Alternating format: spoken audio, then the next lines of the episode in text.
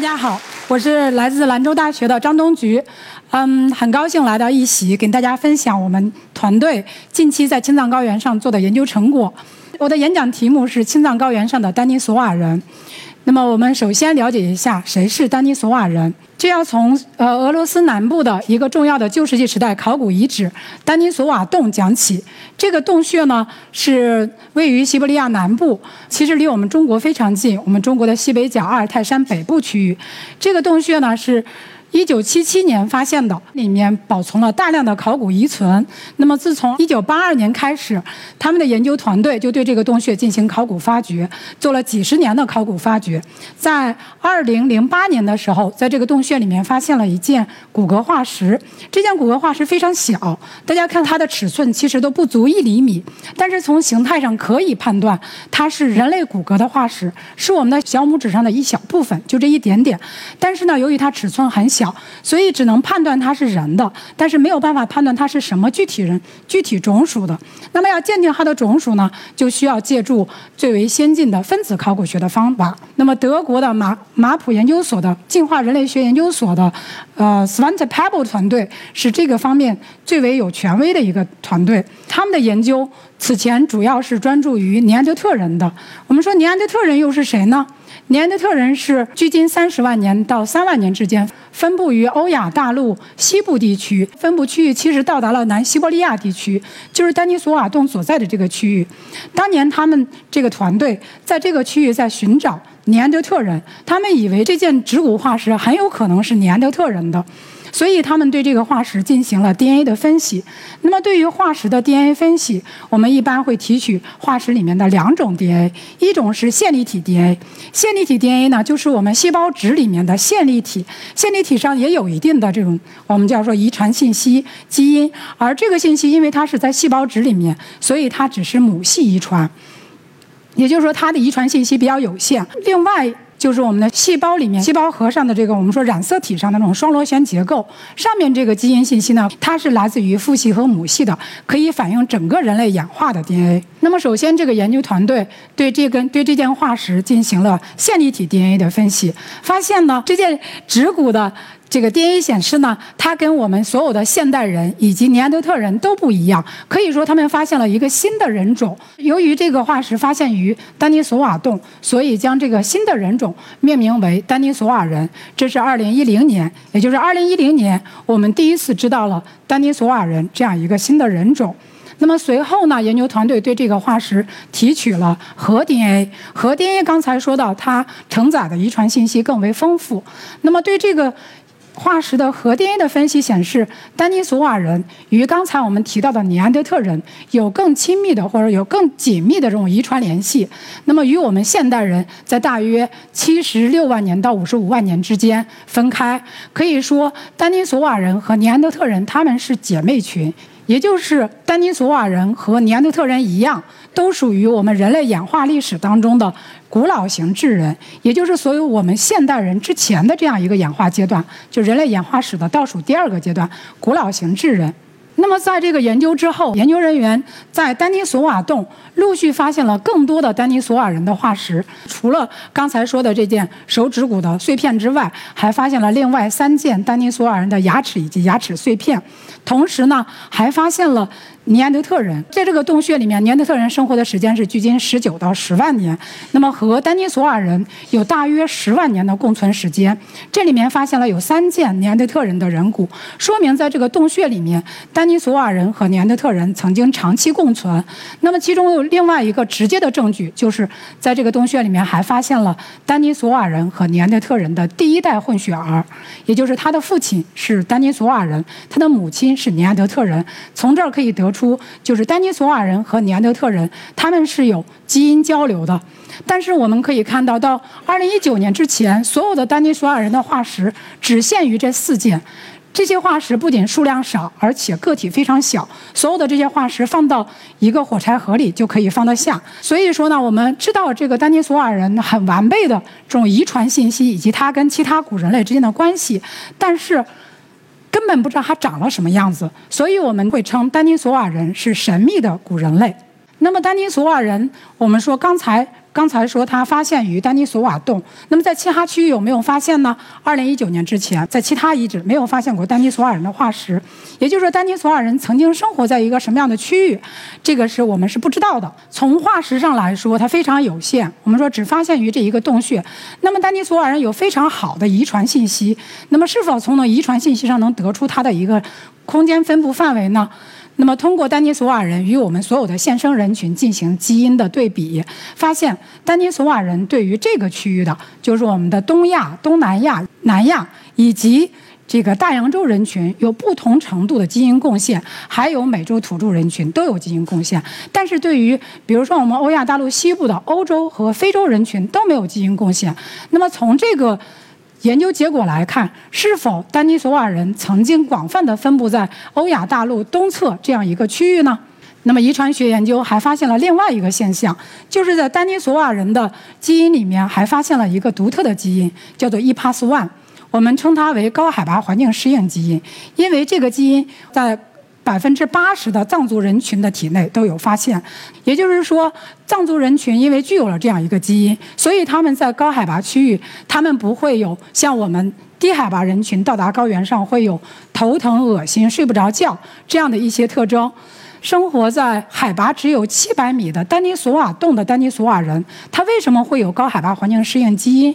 那么，这个现代藏族人群所携带的这种高海拔环境适应基因，是否就来自于丹尼索瓦人呢？那么，从2014年，不同的研究团队发现这样一个现象。那么，到2019年，大家一直有这样的困惑。那么，我们回到青藏高原。那么，青藏高原的人类历史到底有多久？很多团队在做研究工作。上个世纪八十年代，一位僧人在甘肃省的南部发现了一件人类化石——下颌骨化石。这个化石呢，是发现于这个洞穴的，叫做白石崖溶洞。这个洞穴呢，是当地有名的一个佛教神洞，很多僧人，包括。一些群众在这个洞穴里面进行修行或者朝拜。那么，也就是这个僧人在修在这个修行的时候，发现了这件骨骼化石。当时，这个僧人发现这件化石的时候，也并不一定完全确定它就是人类的化石。但是他觉得这件化石非常的珍贵，所以呢，他将它捐赠给了当时非常有名的六世贡汤活佛。六世贡汤活佛非常有学识，他认得这是一件人类的化石，所以他觉得这个化石对于人类的演化历史非常有意义。那么他一直想要把这件化石交给研究人员进行研究。那么由于朋友的这种介绍，那么活佛认识了当时的在中科院韩寒所工作的董光荣研究员，将这件化石交给董先生进行研究。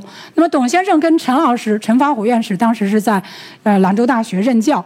那么他们呢都是对环境考古非常感兴趣。董先生就跟陈老师提起这样一件化石的研究。那么两人就商量要对这个化石进行研究。但是呢，两个人的研究。这个重点更多的侧重于环境变化，所以呢，这个化石搁置了很多年没有研究。那么，直到二零一零年，我这个博士毕业了。由于我的这个背景呢是考古学的背景，所以陈老师安排我来带领学生来具体着手这件化石的研究。那么拿到这件化石的时候，当时感觉非常的。就这件化石应该非常的老。首先，这个化石石化程度很深，上面还包裹了一些这种碳酸盐结合，就是溶洞里面经常出、经常见到的这种硬化的、固化的碳酸盐结合。此外，这个化石本身也是石化很很重的。就是它很沉，另外呢，它的牙齿很牙齿很大，还有就是很明显的一个特征，就是它没有这个下巴壳，就是我们这个下巴壳是现代人的一个特征。那么由于这件化石它没有下巴壳，说明它是非常老的，所以经过这些初步的一个判断，它应该年代很老，并且是一个古老的。古老型的人类化石，那么关于它的具体的种属以及形成年代，那么你就要做一系列的研究。首先，我们对这个化石进行的一个研究呢，就是对它的一个传体质形态的一个传统研究，包括对它的颌骨形态和牙齿形态进行分析。那么这是其中一个分析。这个红点所在的位置，它就是下颌骨所处的位置。那么这几个不同的方块代表什么呢？像这个蓝色区域，就是所有的我们现代人以及化石现代人所分布的区域，而这个粉色区域是尼安德特人分布的区域，绿色的区域就是直立人分布的区域。比如说，我们的北京猿人、蓝田人都是分布在绿色这个区域的。而这个黄色区域呢，其实我们说的是中更新世古人类，除了尼安德特人以外的古老型智人，它都分布在这样一个范围里面。那么就说明这个化石下颌骨化石，它是属于这个范围里面的，但是呢，它又不属于任何一个已知的。古老型智人，那么它牙齿有什么特征呢？这个牙齿里面最明显的特征就是这个牙齿，这个这个下颌骨带了两颗牙齿，就是我们的第一和第二磨牙。第二磨牙呢，这个也叫第二臼齿，它呢首先个体比较大，比所有的前面的直立人化石的这个牙齿，还有这个尼安德特人的这个第二磨牙都大。另外呢，我们可以注意到它有三个齿根。就是三三个牙齿的齿根，而三个牙齿的齿根可以说在现代人当中，只有在我们亚洲人群才有比较高的比例，显示这个下颌骨呢跟我们东亚的、跟我们亚洲人群有更密切的这种遗传联系。这是从体质形态上来说，我们知道它有很多特征，但是并不能把它归类到任何一个已知的古人类里面去。那么我们尝试的另外更为先进的这种方法来具体鉴定它的种属，就是用两种方法，一种是骨 DNA 的方法，另外一个是骨蛋白的方法。骨 DNA 的方法刚才已经提到，尼安德特人已经进行了很多的骨 DNA 分析，但是很可惜的是，我们这件化石里面没有保存骨 DNA。尽管我们尝试了两次，我们不甘心，尝试一次没有发现，第二次又尝试了一遍，但是还是没有发现。那么比较幸运的是。是这个化石里面发现了骨蛋白，蛋白是什么呢？蛋白是由 DNA，就是我们的基因来编译的，所以呢，它也是遗传物质，也可以去鉴定人的种属，只是它的分辨率相对来说低一些，但是呢，它结构更为稳定，比 DNA 保存的时间更久。那么这个下颌骨里面的这个蛋白呢，降解非常严重，显示它非常老。但是呢，它保存有或里面包含有只有丹尼索瓦人才有的变异蛋白，从而可以将它鉴定为丹尼索瓦人或其近亲种。那么可以说，这是最终我们。这个获得了这件化石的一个具体种属的结果。当时我们获得这个结果的时候，非常的兴奋，因为2010年丹尼索瓦人发现，那么将近十年过去了，那么考古学家、古人类学家在世界各地都在寻找丹尼索瓦人，但是都没有结果。那么2019年，我们这件下颌骨的化石，那么鉴定为丹尼索瓦人，我们觉得非常非常的。啊，幸运。那么种属的问题解决了。那么下一个就是关于它的时间的问题。刚才我们提到化化石外面包裹了一些我们叫碳酸盐结合，这个东西呢，我们说可以用来测年。对于化石的直接测年是非常难的。那么这个呢，可以让像测石笋一样。我们对它进行幼细测年，那么采了三个样品，测的结果是都在距今十六万年左右，也就是这个结合形成的时间是距今十六万年。那么化石形成的时间呢？化石的时间肯定是比这个结合的时间更早，才能会粘在这个结合上，所以。我们的结果就是，这件化石是发现于青藏高原上的，距今至少十六万年的丹尼索瓦人的化石。我们的成果去年二零一九年在 Nature 发表之后，是影响非常大的。为什么呢？跟刚才我们讲到丹尼索瓦人的这个研究进展是有关系的。首先，我们这件化石是整个。我们说，除了丹尼索瓦洞以外，发现的第一件丹尼索瓦人化石，并且它发现于东亚青藏高原上。那么，对于前面我们说丹尼索瓦人可能分布在这样一个区域，可以说验证了这样一种推测。其次呢，这件化石发现于青藏高原上，可以说为藏族人群的高海拔环境适应适应基因提供了一个可能的本地来源。另外一点呢，就是这件化石是目前已知丹尼索瓦人化石当中，我们看个头是最大的。这个体积最大并不重要，只是说它包存了包含了更多的形态信息。我们说我们称丹尼索瓦人为神秘的丹尼索瓦人，就是不知道它长什么样子。那么由于我们这件化石的发现，那么遗传学家他基于 DNA 的信息以及我们这件化石，为丹尼索瓦人画了第一幅画像，就是。这个小女孩的这种画像，那么我们第一次可以说揭开了丹尼索瓦人的面纱。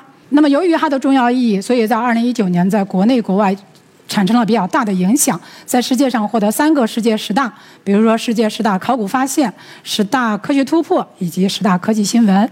那么刚才说的这件化石，其实相对来说是一个孤立的一个证据。我们说在青藏高原上出现了丹尼索瓦人，那么丹尼索瓦人它代表了一个古老型。智人这样一个人群，他生活在青藏高原上，这有没有更多的证据呢？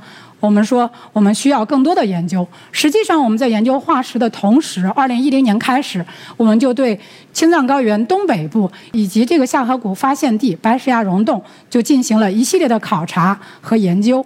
这个溶洞呢，位于下颌县甘家盆地的北侧。那么，之所以叫白石崖溶洞，就是因为它是在这个白石崖石灰岩的山体是灰白色的，所以当地人叫做白石崖。那么，对于这个溶洞呢，二零一零年一零年开始，我们进行了十几、二十几次的考察。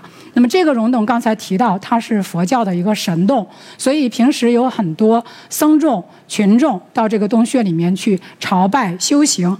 并且夏天的时候有很多游客去旅行、去参观，所以呢，我们在这个洞穴里面的考察只能用眼去看，不能进行任何的视觉，不能进行任何的勘探。很多时候，考古学家大家知道，我们需要去挖，我们需要挖开，才能知道古人到底有没有生活在这儿。那么，经过了十几次的考察之后，二零一六年，我带着三个学生，那么到洞穴再次考察的时候，在大致这个区域，就是在游客踩坏的这个地层剖面上，捡到了一些什么？捡到了一些石片，我们说这种石头的碎片，还有一些动物的骨骼。那么我们迅速把这些石片、动物骨骼和土带回了宾馆，迫不及待地对它进行了清洗。我们非常惊喜的是，我们发现了洞穴里面第一件有明确的人工痕迹的石片，我们叫做石器。可以说，这个2016年是一个大的一个工作突破。那么我们确定了这个遗址里面是保存有史前人类活动遗存的。那么接下来，我们就要对这个洞穴进行正式的考古发掘和系统研究。那么这个洞穴呢，其实它进深有几百米长，并且结构非常复杂，里面有多个洞室。那么光这个洞口入口的这个通道部分，大约有一百米的这样的一个长度。那么我们首先要选择的就是这个进行发掘的地点、发掘的位置。那么对于那么大的一个洞穴来说，我们说人类古人类会选择什么样的地方会去生活？可以说这个洞口部位是最为理想的。首先它相对平缓，其次它离洞口比较近，光线进入会比较多，也就是说它可以照明。其次呢，这个洞穴里面也有由于它的洞口是倾斜向上的，所以里面比较温暖。比如说二零一八年我们在这个洞穴进行发掘的时候，洞外面是零下十五到十八度，而洞内这个部位大约平均温度是在八。八到十度的样子，也就是说，古人类在这个地方生活，尤其在冬天是非常理想的地方。那么，所以呢，我们联合甘肃省文物考古研究所，那么一起对这个洞穴进行发掘。这是二零一八、二零一九年进行发掘的位置。这四个红的方框就是我们发掘的地方。那每一个方框只有两平米，所以我们整个的发掘面积也只有八平米而已。所以发掘面积很有限，但是我们的收获还是比较大的。我们在这个对这个整个的发掘区域进行布方之后，从上到下逐层的清理。那么在这个清理的过程当中，发现的两厘米以上的石器以及动物骨骼，我们都用全站仪测它的三维坐标进行记录。那么另外就是单独收集、装袋收集。所以在整个过程当中，我们收集了上千上万件标本。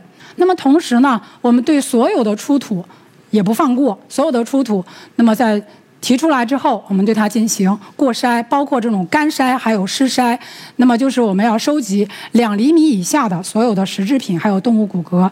那么这些用于统计分析。此外，在发掘过程当中以及发掘结束之后，我们还采集了大量的测年的样品、环境重建的样品，以及我们现在正在采集的叫沉积物 DNA 的样品，就是我们尝试在地层里面去提取。人类的活动的 DNA，因为在一个考古遗址去发掘，那我们说人骨化石是可遇不可求的。但是，一旦只要人类在这个地方生活，那有可能人的 DNA 就会保存在沉积物当中。那么，现在新的一个技术出现了，就是说我们不仅能从古人类化石里面提取人类的 DNA，还可以从这个沉积物当中提取 DNA。当然，这个难度会高很多，因为这个沉积物里面包括了大量的动物的 DNA，还有大量的微生物的 DNA，还有这个人类群。人体它是多个个体的 DNA，不是一个个体的，所以那么这个技术就非常的复杂。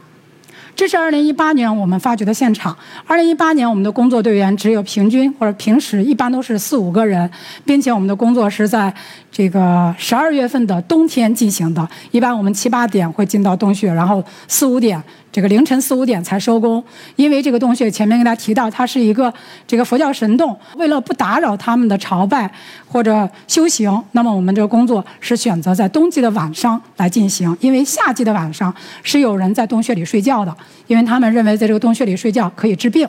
二零一九年的发掘呢，我们的整个条件好了很多，我们可以看出我们的团队成员也增加了一倍。此外呢，我们的工作。是在白天进行的，当然还是在这个冬天十二月份。那么发掘结束之后，我们要进行的研究，第一项就是我们对这个遗址的形成过程和它的地层进行研究。这是当时的 T 二、T 三探方的一个发掘情况。这是这个剖面，可以看出我们可以分出十个地层。这十个地层呢，我们说都是文化层，因为每一层都出土了大量的古人类留下来的石器以及动物骨骼。那么接着，我们对这个地层要进行研究的，就是它形成于什么时间。那么我们用两种测年方法：AMS 碳十四和光时光的测年方法，显示这十个文化层形成的时间是距今十九万年到距今三万年之间。那么这是一系列的测年数据。那么这里面用了一个比较先进的方法，我们叫单颗粒的光时光测年方法。这个是跟澳大利亚的乌伦贡大学的李波教授，呃，一起合作开展的。那么知道了这个地层形成于什么时间？那么这个遗址里面我们发掘出了哪些东西呢？这个最为明显的，或者我们最主要的考古遗存，主要就是这些大家看起来是石头的这些，呃东西。其实呢，我们说它都是石器，都是古人类打制的石器。那么这些石器呢，它们是一般是从这个洞穴前面的有一个小河，从河船上搬来的砾石，然后把这个砾石。打制成他们所需要的带这个边缘的、带这种锋利的边缘的和锋利的尖的这种工具。那么，这个所有的我们研究研究显示呢，这些工具当中以刮削器为主。那么，什么是刮削器呢？像这个就是刮削器。它是什么呢？就是人打出一个薄片出来，用这个薄片用于切割、刮这种功能，其实就相当于我们现在刀的这样的一个功能。所以这种工具可以说是最多的。那么跟这个遗址里面发现了大量的动物骨骼也有关系。也就是说，人类吃的更多的，或者说从这个遗址里面我们能判断的，他们吃了大量的这种肉类的食物。这种大量的动物骨骼，我们进行了一些初步的分析。初步分析显示，整个这个地层当中，一到十层当中可以分为两部分。上部的地层大约七层以上，出土的这些动物骨骼呢，以羚羊、狐狸等这些中小型动物为主；而下部地层七七层以下，尤其是第十层，出土了一些大中型动物骨骼。比如说这个犀牛的骨骼，然后野牛的，还有这个猎狗的骨骼。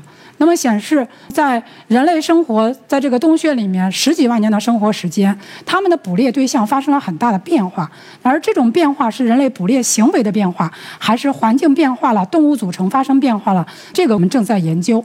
那么里面还需要提及的一点就是，我们发现了大量的动物骨骼上面都有这种切割、砍砸的痕迹，像这个是比较清楚的。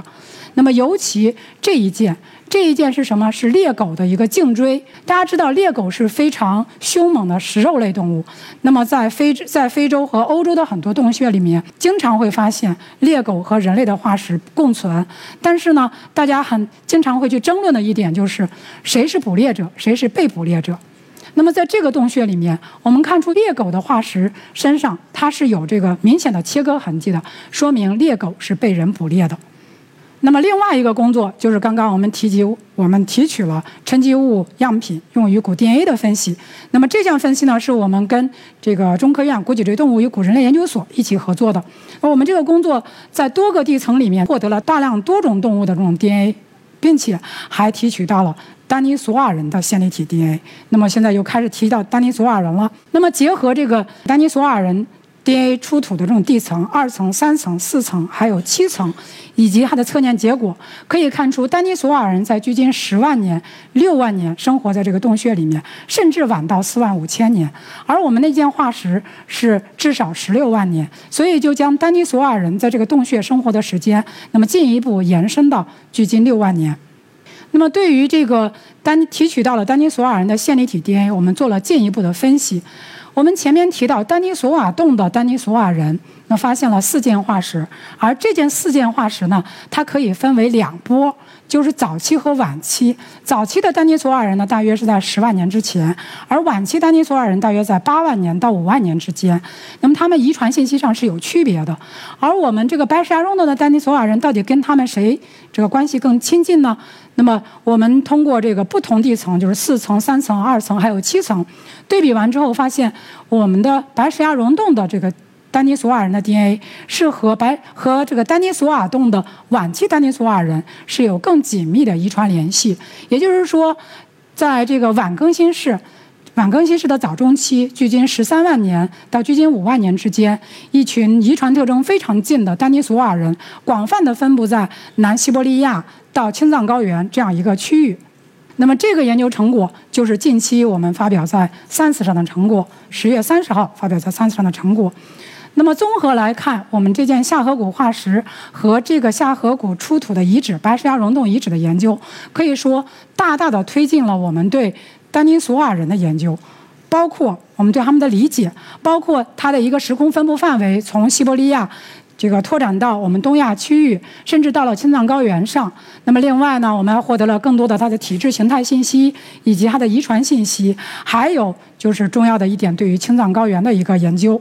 那对于青藏高原研究来说，有什么样重要的意义呢？此前来说，多个团队在青藏高原上研究史前人类活动历史的这个工作。那么，在二零一九年之前，青藏高原上发现的最早的人类活动。遗存只有这个遗址，这个叫尼亚底遗址，在色林措的湖盆。那么这个遗址的测年是距今四万到三万年左右。由于这个遗址出土的石器，它是这种细长的，叫石叶石器，它应该代表的是现代人。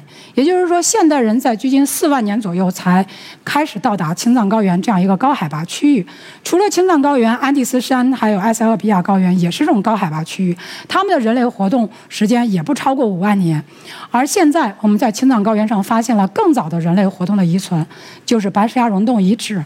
那么，首先这件下颌骨化石将这个青藏高原的人类活动历史从四万年推早到了距今十六万年。今年我就把这个时间推早到距今十九万年，并且另外一点就是，我们说之前认为只有现代人才有能力适应高海拔的环境，实际上我们现在看，我们新的证据显示，在我们现代人之前。这个古老型智人丹尼索瓦人就已经长期生活在青藏高原上，也就是说，他已经适应了这种高海拔的环境。那么，这是对青藏高原的。那对整个东亚来说呢？其实这个研究对整个东亚来说也非常有意义。那么在整个我们东亚地区，特别是中国，我们发现了很多同时期的这个古人类化石，包括考古遗址，就是十几万年和二十几万年之间的。那么这些呢，很多人类化石并没有鉴定为一个具体的统一的。种属。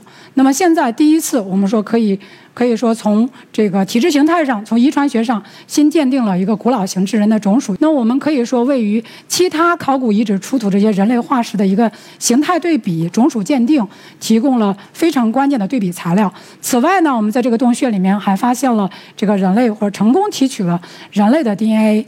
那么这个呢，也是中国的第一个成功案例，就是在我们考古遗址沉积物当中提取古人类的 DNA。那么这样一项研究或这样一个研究方法，也可以推广到中国的其他遗址，那么进而使我们更好地理解东亚的人类演化历史。那么实际上呢，我们这两项工作对于青藏高原上的丹尼索瓦人的研究，其实只是一个开端。比如说，我们现在这个这个白石崖溶洞遗址目前并未发掘到底，也就是说，丹尼索瓦人到到青到青藏高原的时间还有可能会进一步延伸。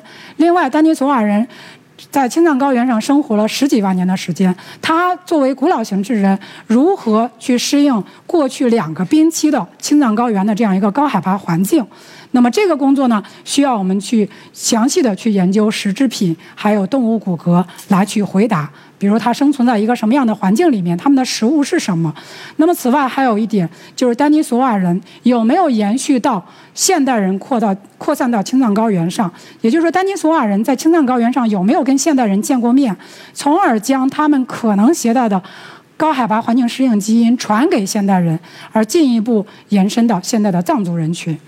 那么这个研究也是我们下一步的要工作的一个计划。那么此外呢，我们不光是我们所有的工作不光是局限于这一个遗址的，其实我们的工作在整个在青藏高原东北部，我们在这个区域做了大范围的考古调查，并且发现了多个重要遗址，进行了考古发掘。我们所要理解的不光是青藏高原丹尼索瓦人的事情，我们是理要理解的整个青藏高原的史前人类活动历史，以及古人类对高海拔环境适应的问题。希望我们将来的工作能回答，能更全面的、更准确的回答史前人类向青藏高原扩散以及对高海拔环境适应的问题。好，谢谢大家。